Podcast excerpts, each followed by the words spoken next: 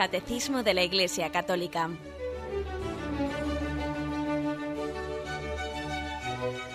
Un programa dirigido por Monseñor José Ignacio Munilla, Obispo de San Sebastián.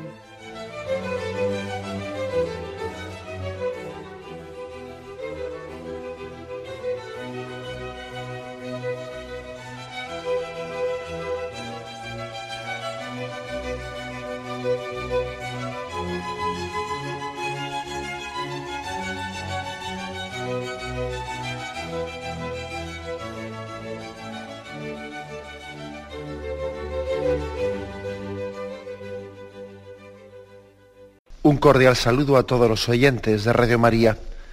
Un día más, con la gracia del Señor, proseguimos el comentario del Catecismo de nuestra Madre la Iglesia. Estamos dedicando bastantes programas, unos cuantos, a mostrar algunas formas concretas de hacer el examen de conciencia. Es el punto 1454, el que dentro de la explicación del sacramento de la confesión, del sacramento de la penitencia, pues nos invita hacer el examen de conciencia sirviéndonos pues, de los mandamientos, de la palabra de Dios, de la catequesis moral que se esconde en ellos, en muchos pasajes, como el Sermón de la Montaña, como las enseñanzas apostólicas, y en concreto lo estamos haciendo eh, sirviéndonos de la primera epístola a los Corintios, capítulo 13, de las características del amor. Recordáis ese texto que dice el amor es paciente, el amor es servicial, el amor no es envidioso, el amor no es jactancioso, no se engríe, es decoroso. Hasta ya habíamos llegado. ¿eh? Vamos a completar lo que quiere ser sencillamente un, pues unas, una breve reflexión de cómo hacer un examen de conciencia sirviéndonos de un texto de la palabra de Dios, que como veis hay muchos, porque aquí también se nos sugiere Romanos del 12 al 15, Efesios 4, 6, Gálatas 5, bueno, todos no, todos no podemos hacerlos, pero en concreto hemos hecho primeramente el examen de conciencia siguiendo los diez mandamientos y ahora estamos haciendo el examen de conciencia siguiendo 1 Corintios 13. Bueno, pues continuamos con, con ello. Habíamos dejado el amor es decoroso.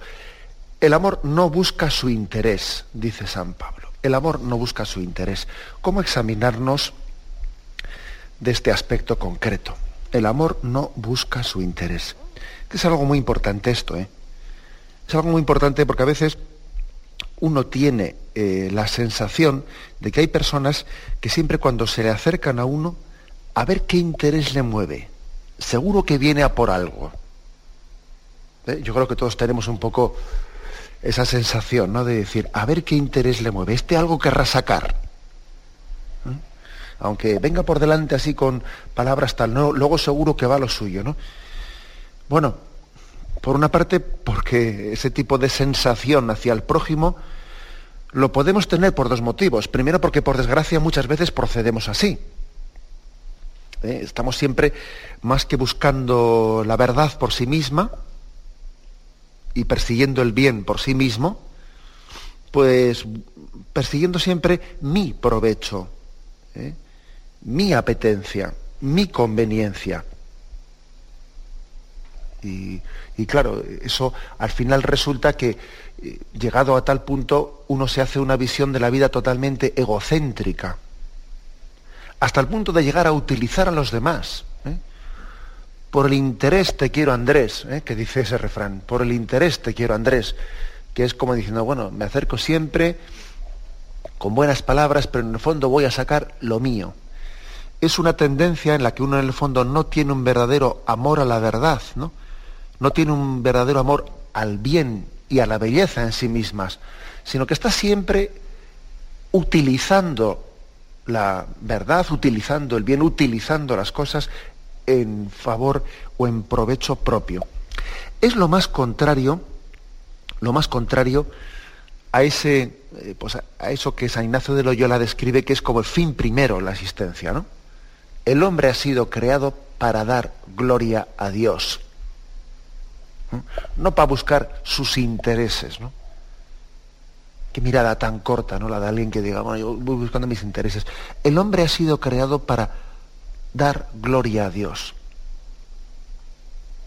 Aquí mucho habría que decir de eso de el que busque su vida la perderá, pero el que pierda su vida por mí la, la encontrará. Hay dos maneras, ¿no? de afrontar la existencia. Una es la de decir, bueno, yo me olvido de mí mismo y busco el bien y la verdad. Otro es, bueno, pues estoy siempre, ¿no? Todo lo que hago, en todo lo que tamizo, siempre estoy buscando mi interés, mi conveniencia, qué tal me viene, qué tal me apetece, siempre buscando mi interés. Es como darle la, en fondo, supuestamente, ¿no? Hacer cosas que igual pueden, pueden hasta no ser malas, ¿eh? pero siempre para mí, lo mío, lo mío, lo mío. ¿Qué, la verdad es que qué, pecado es ese tan, tan nefasto, ¿no? Es casi una orientación de la vida, pues mal planteada, mal planteada, de raíz, ¿no? Supone una conversión profunda, ¿eh? cambiar de esquema y buscar la gloria de Dios y olvidarse de uno mismo. Supone una conversión profunda. Eso sí que es una metanoia, un cambio de, vamos, un cambio de norte en la existencia. ¿eh? Bien, a veces ocurre eso, también creo que como nosotros somos, todos participamos de ese pecado, eh, claro, uno desconfía, a ver este con qué interés viene, a ver este qué pretende sacar. Uno desconfía del prójimo que viene a donde, a donde él, ¿por qué? Pues porque nosotros mismos también, como hacemos aproximadamente lo mismo, ¿eh? proyectamos en el prójimo pues también nuestro propio pecado. ¿no? Por ejemplo, yo creo que no hay un refrán más injusto, bueno, exagero, ¿eh? quiero decir, uno de los refranes más injustos que hay por ahí, ¿no? Es eso de que nadie da duros a pesetas. ¿Cuántas veces lo hemos dicho, no? Aquí nadie da duros a pesetas, ¿eh? Como diciendo, tú desconfía, desconfía porque aquí algún truco habrá. Hombre, es verdad, ¿eh? Uno cuando ve eh, tienes, yo entiendo, ¿no? Que cuando uno ve una propaganda y de repente le dicen, dese de alta y llamadas totalmente gratis, eh, cero pesetas, cero no sé qué, dice, bueno, a ver, ya leeremos la, letra pequeña, que en algún sitio estará el truco. ¿Eh? Que evidentemente no están haciendo aquí, no se están gastando dinero en hacer propaganda para regalarme nada. Bien, vale, eso ya lo, ya lo entendemos. En ese sentido, ese refrán es cierto, ¿no? Que nadie da duros a pesetas. Bueno, eso hasta ahí ya llegamos. Pero es verdad que eso no se puede aplicar a todos los órdenes de la vida. ¿eh? Nosotros, claro que hay muchas cosas que son gratuitas. Claro que se nos han dado muchos duros a pesetas. Y no digo duros a pesetas. En la vida se nos han dado muchos millones a precio de céntimos, a precio de calderilla. Lo que hemos, lo que hemos recibido en el seno de la familia, eso no es que haya sido duros a pesetas. ¿eh? Eso ha sido muchísimo más. Y no únicamente en el seno de la familia, ¿no? sino, sino bueno, en, el orden de la educación, pues hemos recibido de profesores mucho más que duros a pesetas. ¿Y, de la iglesia qué? La iglesia nos da tesoros al precio de céntimos, ¿no? Sin precios, vamos. Y vamos, eso por ejemplo, ¿no? ¿Acaso la iglesia nos ofrece los tesoros de la gracia por un interés económico, que algunos se piensan que sí, vamos, es que no nos enteran de la fiesta. O sea que ojo también con ese refrán de que nadie da duros a pesetas, porque eso no es verdad. Algunos sí dan duros a pesetas, algunos dan millones por céntimos y por nada. Algunos dan su vida y sin hacer ningún cálculo, ¿eh? ningún cálculo de, de, que, de rentabilidad. Dan su vida y ya está, ¿no? Que se lo pregunten a los misioneros o, las, o a las religiosas contemplativas. A ver si qué interés o que no, sencillamente no han hecho ningún cálculo de interés, o sea, no han calculado, sencillamente se han entregado y punto. Ese refrán, que es totalmente comprensible, pues en una sociedad pues eh, mercantilista, en la que nos, estamos rodeados de propaganda, que siempre, a veces incluso la propaganda es totalmente engañosa. Hay propaganda engañosa por todas las esquinas, ¿eh? en la que siempre se, dice con la letra grande una cosa, te llaman por teléfono, ¿no? Ha tenido usted mucha suerte y tal, le han, le han regalado, ha sido usted el agraciado que le ha tocado un sorteo diciendo, bueno, ya me están timando, ya me están contando una milonga. ¿eh? ahora déjeme usted que estoy muy ocupado y tal. Ala, ya me están contando una película. Cuando alguien te llama por teléfono para decirte, ¿ha tenido usted la suerte que le ha tocado un sorteo? Pues ya sabemos que viene un timo por detrás. y uno aplica ese esquema, eso de que nadie da duros a pesetas, el interés, por el interés te, quiero Andrés, y eso lo, lo, aplica a todos los órdenes de la vida. Y no, y a todos los órdenes de la vida no se puede aplicar. Porque en muchas cosas, ¿no? hemos sido regalados gratuitamente. Y nosotros mismos no estamos llamados a, a darnos, ¿no? a entregarnos, pues gratuitamente muchas cosas. Es decir, que no hagamos cálculos, ¿no? No hagamos cálculos de si esto me resulta, si yo me voy a entregar al prójimo, ¿no? Esto me resulta rentable, no rentable. ¿Os acordáis de aquel, de aquel pasaje del Evangelio en el que dice Jesús, cuando, cuando te entregues al prójimo, no lo hagas únicamente con aquel. ¿eh? O cuando invites a alguien al, banquete, no invites únicamente a aquel que sabes que te va a corresponder. Tú invita al que sabes que no te puede corresponder. Esa enseñanza de Jesús, pues es una enseñanza a la gratuidad. Es que es bastante duro, ¿no? Eso de que se hagan invitaciones diciendo, voy a invitar porque este me invitó, voy a hacer tal porque el otro no sé qué, tal. Es que a veces, a veces así llenamos nuestro, o sea, hacemos unos cálculos, ¿no? De, de vamos, un poco de, de cómo me rodeo de mis amistades por ese tipo de cálculos, ¿no? Uno dice, bueno, vamos a ver el año pasado quién me felicitó. Voy a felicitar al que me felicitó el año pasado al otro tal, ¿no? Eh, o invito al que calculo que también él me pueda invitar después en su boda o tal o cual. Es un poco triste eso, ¿no? Es bastante triste. Jesús dice, cuando invitas a tu banquete, no invites a los que, vamos, o no invites solamente, ¿no? A los que tú presupongas que luego te van a invitar a ti. Tú invita a los que sabes que no pueden después invitarte. Actúa con gratuidad. Porque tu vida, al fin y al cabo, tú, si tú eres hijo de un regalo, si tú la vida que has recibido no, no la has recibido por interés. O sea, nadie te ha traído a este mundo por interés.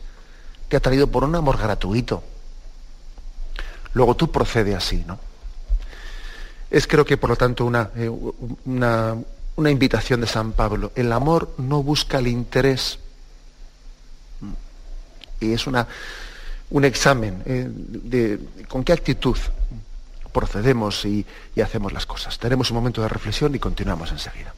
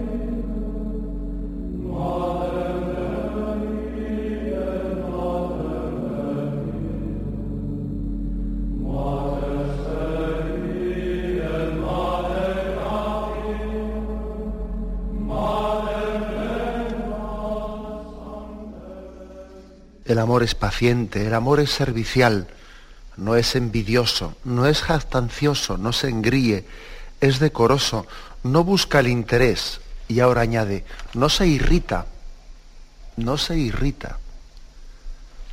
Es pues una, un examen sobre nuestra mansedumbre, sobre nuestro dominio de nosotros mismos, ¿no? Para examinar nuestros ataques de ira, nuestras salidas de tono, nuestras indignaciones, a veces uno se indigna. Bueno, permitidme una frase un poco como punto de partida para esta reflexión, una frase que, bueno, que hay que entenderla como todo ¿eh? en su contexto, un poquito así provocativa, pero bueno, es para ayudarnos a reflexionar. Yo creo que no es, yo diría que no es más misericordioso el que más perdona sino el que menos se ofende. Vamos a ver, ¿qué, quiere decir yo con eso?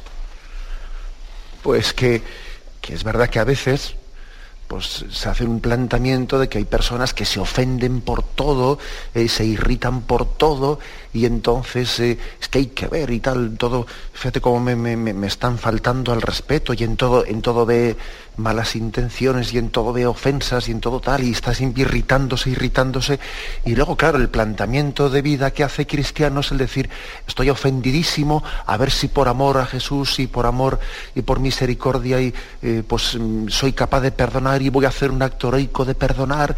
Y claro, uno dice, bueno, mire usted, está muy bien que usted perdone, pero intente no irritarse tanto, no ofenderse tanto. ¿Eh? ¿Me explico? O sea, yo creo que también no es más misericordioso el que más perdona, sino el que menos se ofende. Porque es que, claro, a veces, a veces yo creo que puede haber personas que sean muy proclives, muy proclives, ¿no? a sentirse muy decepcionadas eh, o llevarse grandes decepciones, ¿no? Pues por, al, contemplar y al ser testigo, al hacer experiencia de, los, de las traiciones del prójimo, de los fallos del prójimo, del pecado del que está al lado mío. ¿no? Uno, ve, uno ve el pecado del prójimo y, y cómo reacciona ante él. ¿no? Por ejemplo, fijaros, ¿acaso Jesucristo ¿Acaso Jesucristo tuvo alguna reacción? Sabemos por el Evangelio, ¿no? Que Jesús tuviese algún tipo de reacción colérica, pues por la, por la traición de Judas, ¿no? Jesús, fijaros bien, tenemos noticia de que tuvo una reacción llena de así, digamos, de energía y de cólera cuando expulsó a los mercaderes del templo. Pero tú fíjate que no se dice en el Evangelio que Jesús tuviese una reacción así colérica por la traición de Judas. Porque, porque, porque fíjate, porque he puesto toda la confianza en ti y fíjate cómo me lo pagas. Yo que lo he hecho todo por ti, que he abierto mi corazón y tal. No, no, de eso no viene nada, oye. No, es curioso, ¿no? Yo creo que Jesús nos está enseñando también algo, ¿no? En, en su estilo. Es decir, a veces hay personas que se escandalizan desmedidamente, ¿no? Se irritan desmedidamente al comprobar, al sentirse decepcionados por los fallos del prójimo. Y hay que decir que es que, por desgracia, sabemos, sabemos por adelantado, no nos puede pillar por sorpresa, sabemos por adelantado que los hombres fallan. Cuando decimos eso de que Jesús es el amigo que nunca falla,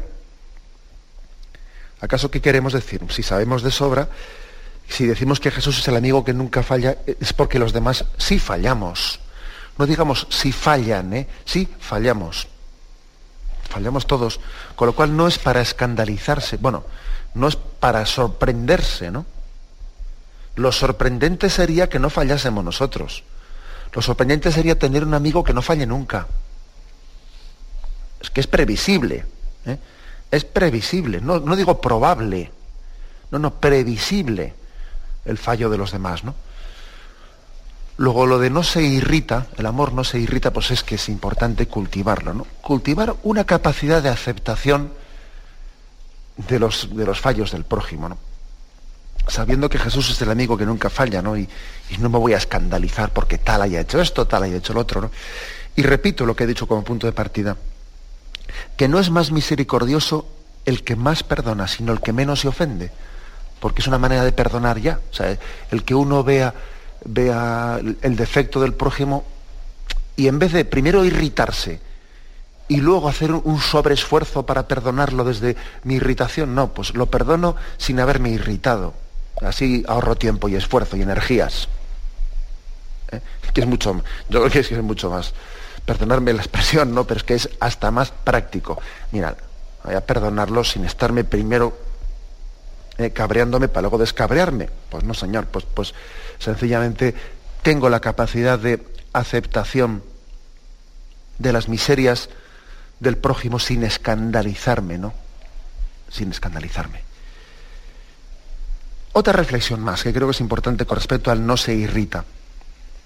La experiencia nos demuestra que cuando nos dejamos arrastrar pues, por esta tendencia colérica, de, ira que nos, que, nos, que nos saca de nuestras casillas, que perdimos el dominio, el control, la, la experiencia nos demuestra que a veces nos solemos irritar por cuestiones mínimas y luego las cuestiones importantes de verdad, ala, esas las colamos. Eso que dice Jesús, ¿no? Que, que igual nos tragamos un camello y colamos un mosquito. Y, eso yo lo observo mucho. ¿eh? Yo eso lo observo mucho en, esa relación pues, con los fieles, con el entorno de la parroquia, las visitas que haces a las familias, cuando te hablan de, de sus problemas, lo observas mucho. Que hay personas que en ciertos aspectos que son mínimos, casi eh, insignificantes, pierden el control y luego en las cosas verdaderamente importantes no, vamos, no, no prestan casi ni atención a ellas. ¿no? Yo qué sé, pues por ejemplo, igual te encuentras pues una persona que, que con sus hijos, bueno, pues es que es capaz de, o sea, monta la guerra civil y se pone toda la casa patas arriba pues que, porque has dejado desordenar el cuarto y resulta que has puesto la chaqueta y no has dejado en tu sitio y estás todo desordenado y allí se monta un follón tremendo porque está desordenado el cuarto. Que no digo yo que no haya que reprenderle al hijo porque el cuarto... Eh, pero es que, hombre, vamos a... Eh, y luego resulta que el hijo, pues yo qué sé, ¿no? Pues se va con la novia por ahí y al chico no le vamos a decir nada porque ya se sabe hoy en día cómo son las cosas, ¿no? Pero hombre, le has montado un espolio auténtico porque había dejado la chaqueta sin colgar y luego no le dices nada lo que se va con su novia y el fin de semana no sé qué sitio y eso no le dices nada. Y, o, sea, te has tragado un camello, te has tragado un camello y estás...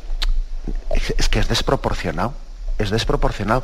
O sea, cuando gastamos las energías coléricamente por una cuestión que es pequeña, luego, luego resulta que no hemos dosificado eh, nuestra energía y para, para aquello que tenía que ser importante, allí no le prestamos ninguna atención a lo que era importante.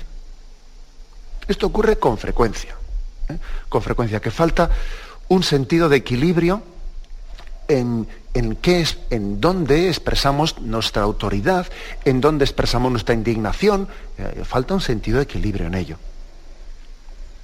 Fijaros que Jesús, Jesús reservó, o sea, uno dice, ¿en qué momento, no? ¿Para qué? ¿En qué situación y momento no Jesús se expresa con esa energía de, de cólera, podríamos decir, ¿no? Cólera divina, allí expulsando a los mercaderes del templo? Lo hizo cuando vio que estaban convirtiendo el templo pues en una especie de cueva de ladrones, ¿no? Cuando estaban, cuando la gloria de Dios, cuando la gloria de Dios no estaba siendo respetada. Jesús no se irritó, no se irritó cuando a él en concreto, o sea, no expresó la irritación, ¿no? Pues cuando a él le estaban mortificando, cuando tal. No, no, no. Jesús reservó ese momento de expresión de, de, cólera en un momento en el que lo que se estaba defendiendo era la gloria de Dios. Los apóstoles, al ver aquel gesto que Jesús, Jesús se hacía de expulsar a los mercaderes del templo, se acordaron del texto que decía, el celo de tu casa me consume. Y sin embargo, como he dicho antes, Jesús no montó en cólera cuando le traicionó Judas, Jesús no montó en cólera al ver la triple negación de Pedro. Podía haber dicho, no, te lo dije, te lo dije, que me ibas a negar. Pues no, pues no le dijo eso, se cayó. Creo que también Jesús en el Evangelio nos enseña un estilo, ¿no? Un estilo de, de dónde poner el acento en nuestra vida, dónde ponerlo, hasta en nuestros afectos, en nuestras pasiones, en nuestras reacciones, ¿no? Ante el bien y ante el mal. Jesús es un auténtico maestro, ¿no? Que nos está descubriendo un estilo eh, eh, en los que queremos, ¿no? Y deseamos seguirle. Por eso es importante eh, escuchar esta reflexión. El amor no se irrita, no se irrita. Bien, el siguiente el siguiente punto. El amor no toma cuenta del mal. No toma cuenta del mal. Un aspecto verdaderamente importante este. Yo creo que aquí tenemos que examinarnos si tenemos una insistencia en fijarnos siempre en lo malo, en en revolver el mal, en manifestar los defectos ajenos siendo así que no viene a cuenta igual de nada, ¿no? Estar ahí sacándolos y sacándolos. La propensión a admitir lo malo en los demás, a juzgarlos severamente, a malinterpretar situaciones, a exagerar el mal ajeno. Creo que es una forma ¿no? de examinar esto del amor, no toma cuenta del mal. Bueno, una de las cosas que a mí más me suele llamar la atención es ver que hay personas que tú conoces, ¿no? Y, tú ves que de esa persona que tú conoces, hay algunos que tienen un concepto buenísimo de él y otros otro concepto malísimo. Dice, Jolín, pues es la misma persona. No sé cómo unos le han visto, le han visto tan bueno y otros le han visto tan malo. ¿Mm? Curioso, ¿no? Yo creo, yo creo que ni será tan bueno ni será tan malo. Las cosas no suelen ser negras o no suelen ser blancas, sino suelen ser grises, gris oscuro ¿eh? o, gris clarito. Pero es decir, eh, también solemos hacer un juicio ¿no? y una imagen del prójimo que siempre es simplificada, simplificada, ¿no? Y ah, bueno, ¿sabes? Si, si es que yo creo que una de las uno de los motivos por los que no hay que tomar cuenta del mal es porque nosotros siempre tenemos una percepción del prójimo limitada, muy limitada. ¿eh? Yo lo que conozco del prójimo es algo, un poco, pero seguro que habrá mucho más que, que yo de esa persona no conozco. Es como lo del iceberg, ¿no? que, que descubre una pequeña parte por encima del agua, pero hay una gran parte por debajo. El hombre, el hombre es lo suficientemente complejo como para que sea una temeridad el juzgarlo así a la ligera. Si Jesús nos dijo, no juzguéis, entre otras cosas es porque no somos capaces de hacerlo bien. No lo dijo para decir, no juzgues porque es que hay que intentar no cebarse con esta persona. No, no, si no es por no cebarse únicamente, ¿eh? es porque es que además lo vas a hacer mal. Lo vas a hacer mal. Tú vas a conocer algún aspecto de esa persona únicamente, es que no, no es por no cebarte, no es por no hacer astilla del árbol caído. Es porque es que encima tú no eres capaz de ver todo el árbol, sino únicamente una parte de él. Por lo tanto, eh, eso que dice San Ignacio de Loyola, intentar salvar siempre la proposición del prójimo. ¿Mm? Esa es una frase muy, muy famosa ¿no? de San Ignacio de Loyola. Intentar siempre salvar la proposición del prójimo. Es decir, algo que yo veo puede ser bien interpretado o mal interpretado. Puede tener una interpretación positiva o negativa. Bueno, pues si puede tener las dos, a mí lo que me corresponde es hacerla, hacerla positiva. ¿Eh? Yo no voy a estar siempre suponiendo lo malo. No. porque entre otras cosas, si uno no, si uno no le da a una persona, no le da a una persona la posibilidad la esperanza de que obre bien si yo ya estoy presuponiendo que obra mal? ¿eh? Bueno, pues entonces ni le doy ni le doy un incentivo para que cambie. Claro, si es que ya estoy esperando que obre mal. Si ya haga lo que haga estoy pensando mal. Pues menudo incentivo que le estoy dando para que esa persona pueda obrar bien. No le doy ningún incentivo. Por eso el cristiano siempre tiene que salvar la proposición del prójimo la proposición, intentar ver la cosa desde el punto positivo. Es decir, que un refrán, otro refrán que desde luego no es cristiano en absoluto, es ese famoso refrán de piensa mal y acertarás. Ese refrán no es cristiano. No es cristiano, pero para nada. ¿eh? Lo de piensa mal y acertarás, pues, ¿qué quieres que os diga? Es lo contrario de, que, de ese otro refrán que dice, todo el mundo es inocente mientras que no se demuestre lo contrario, ¿no? No, pero fíjate tú el otro refrán que dice, ¿no? Piensa mal y aceptarás. O, ese que dice, cuando el río suena, agua, lleva, ¿no? Algo habrá. ¿eh? es decir, ya, ya es presuponer el mal. Y eso pues no es cristiano. Eso no es una forma de juzgar cristiana. Yo ya estoy esperando el mal. Y a base de esperarlo, lo que estoy haciendo casi es a una persona desmotivarla para que haga el bien. Lo primero que una persona debe de hacer es sentirse, sentir que alguien, alguien confía en ti. Recuerdo, a mí se permite que cuente una anécdota, recuerdo que estuve, no hace mucho tiempo, estuve en, el CEUR, en, la Universidad de Madrid, en una pequeña mesa redonda que había sobre el tema de las drogas, ¿no? Y, bueno, pues aparte de, había distintas instituciones, pero también habían invitado a algunos jóvenes, habían invitado a algunos jóvenes para dar su testimonio de cómo habían dejado la droga, etc. Y había un joven eh, colombiano que ya vivía bastantes años en España, que había tenido una historia de droga pues, pues muy dura, ¿no? Ahí está metido, bueno, incluso pues eh, había tenido condenas pues, por, algún tipo de, por, muchos tipos de atracos que había hecho pues, para conseguir la droga. Y contó él en su testimonio, él estaba ahora ya terminando el proyecto Hombre y estaba muy felizmente rehabilitado, ¿no? Y él contó una cosa que a mí me llamó mucho la atención. Él estaba en la cárcel y estaba en uno de los módulos pues más, mm, vamos, de aislamiento para, para presos peligrosos. Y él allí seguía consumiendo droga, la, la conseguía como podía, ¿no? Pero seguía consumiendo droga, etc. Entonces mm, tomó contacto tomó contacto, pasó por allí, pues un, pues uno de estas, pues un miembro del proyecto Hombre, hay algunos miembros del proyecto Hombre que suelen trabajar en las cárceles, o sea que bueno, pues se acercan también a los presos pues, que tienen problemas de droga, ¿no? Comenzó teniendo un cierto trato, él dice que él era totalmente displicente con él, ¿no? Pues que al principio pues le trataba como a cualquiera que se acercase a él, ¿no? Pero dice que lo que, lo que le cambió fue el que esa persona que se acercó a él, a ese, pues un joven conflictivo donde lo subiere, en un módulo de presos pues así peligrosos, ahí en la cárcel, se acercó a él y empezó a decirle, eh, empezó a decirle, tú tienes un fondo muy bueno. Y el otro decía, pero ¿qué estás tú diciendo?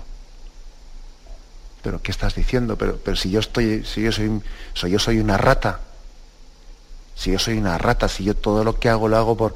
Si estoy aquí, tú no te das cuenta que estamos en el módulo. Y otro día, no, no, no, no. Tú, tú tienes un fondo muy bueno, tú eres una buena persona. Y él contaba, y el testimonio que dio, que lo que más le impresionó a él es ver que alguien veía algo bueno en él y esperaba algo bueno de él. Y contó que pasó una semana en la que él dejó de drogarse y dice, y no lo hice por mí mismo, lo hice por esa persona que había visto algo bueno en mí y esperaba. Tenía confianza en que yo podía dejar de drogarme, ¿no? A mí me llama mucho la atención el testimonio de ese chico, allí que, en esa mesa redonda que tuvimos en el CEU, porque en el fondo él lo que demostraba, en ese testimonio, lo que demostraba es que, que uno también, en la medida en que alguien espere de él, es capaz de dar lo mejor de sí mismo. Si tú de una persona ya has sido siempre pensando mal de ella, pues lo lógico es que él dé de sí mismo lo que tú esperas de él ya. Sin embargo, él dice, yo comencé a dejar de drogarme por esa persona. Luego ya, lógicamente, fue pasando a fases posteriores en las que ya fue haciendo las cosas por sí mismo, ¿no?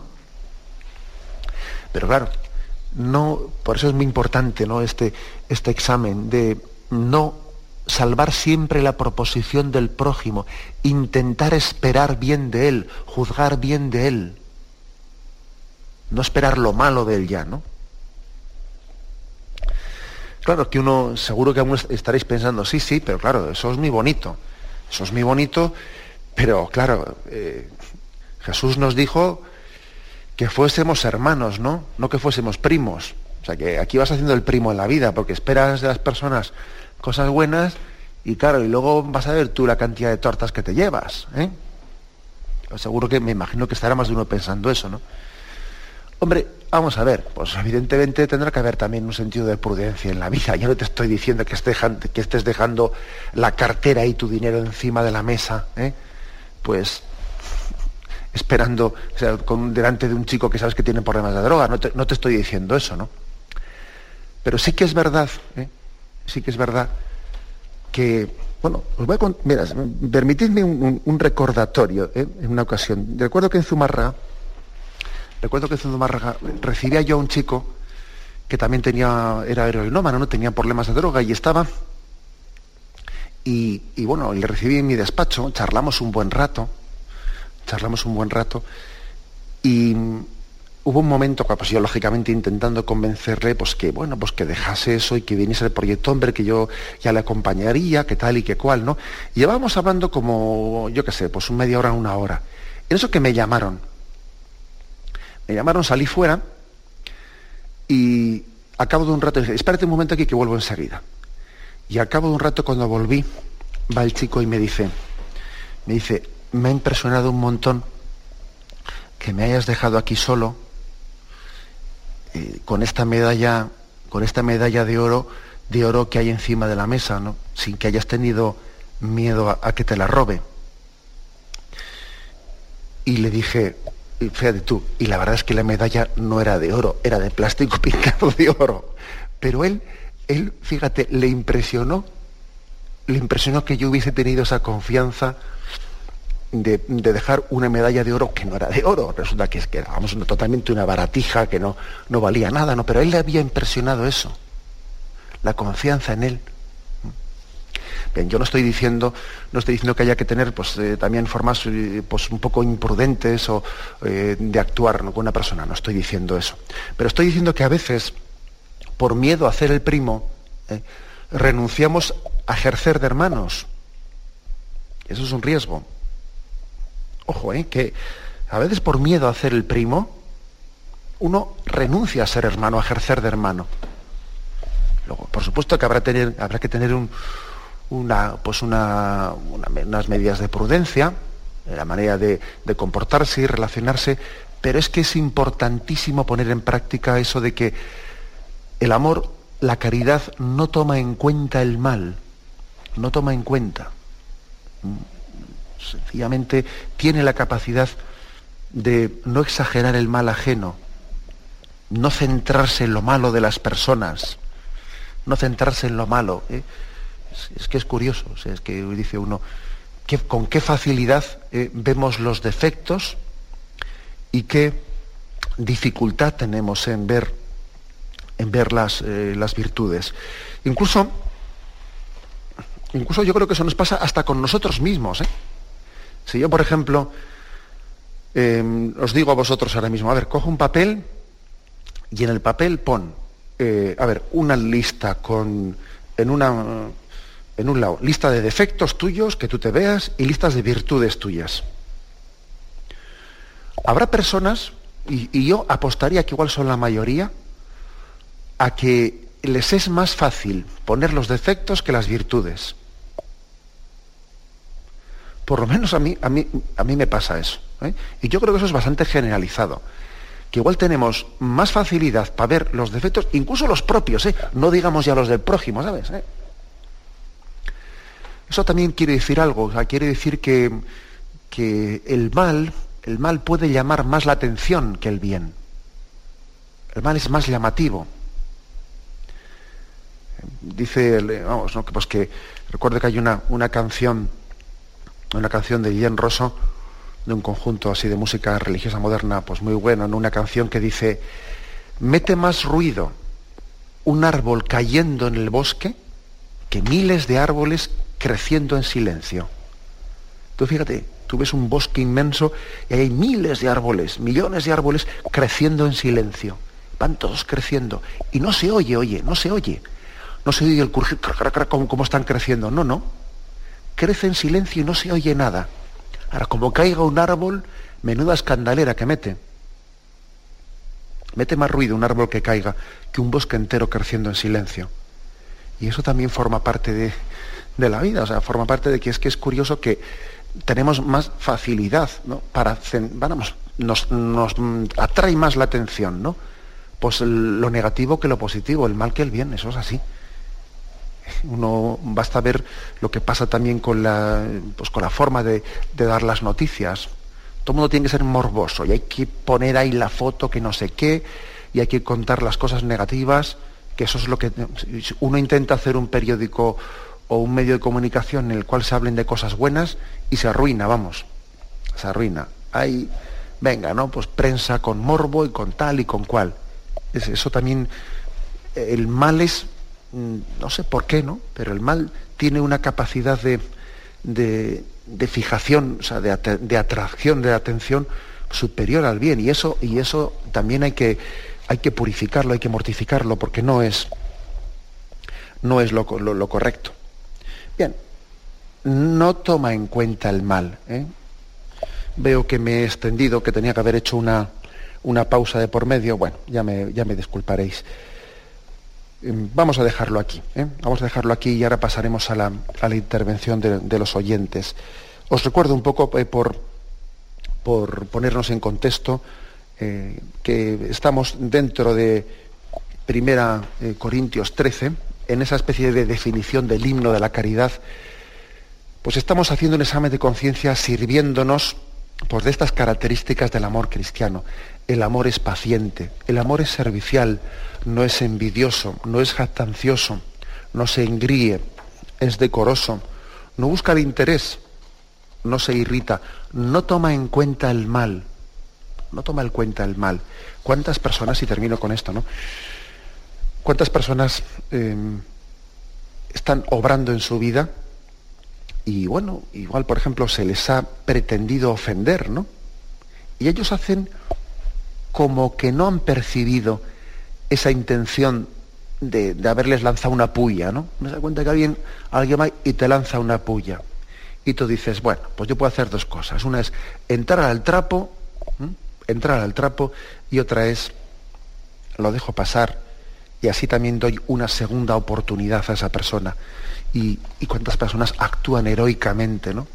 Y no entran al trapo, sino que diciendo, pues mira, adelante, pues habrá tenido un mal momento, se le ha calentado la boca, no sé qué, pues mira, pues vamos a, dar una nueva oportunidad a esta, a esta persona. No toma en cuenta el mal.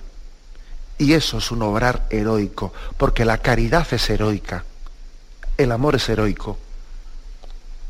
Y creo que Jesús nos, nos, lo ha enseñado en todos pues, los episodios de su vida, en su forma de proceder, ¿no? Nos ha enseñado que Él, eh, lejos de, de haber tachado ¿no? a una persona, verla diciendo, con este ya no hay nada que hacer, lejos de haberle borrado de la lista, ¿no? que a veces nosotros somos así, cuando alguien nos decepciona ya le tacho, ¿no? este ya le borro de mi lista porque ya me ha fallado. Jesús no, no, hacía eso, ¿no? Jesús procede siempre dando una oportunidad, no tomando en cuenta el mal, ¿no? Señor, cortamos este árbol que no da, que, no da fruto, dije, déjalo, déjalo al año que viene, a ver si el año que viene da fruto. Esa es la, la capacidad que tiene Jesús de esperar en el hombre y esperando en Él, confiando en Él, creyendo en Él, es capaz de obtener que el próximo año llegue a dar buen fruto. Me despido con la bendición de Dios Todopoderoso. Padre, Hijo y Espíritu Santo, descienda sobre vosotros. Alabado sea Jesucristo.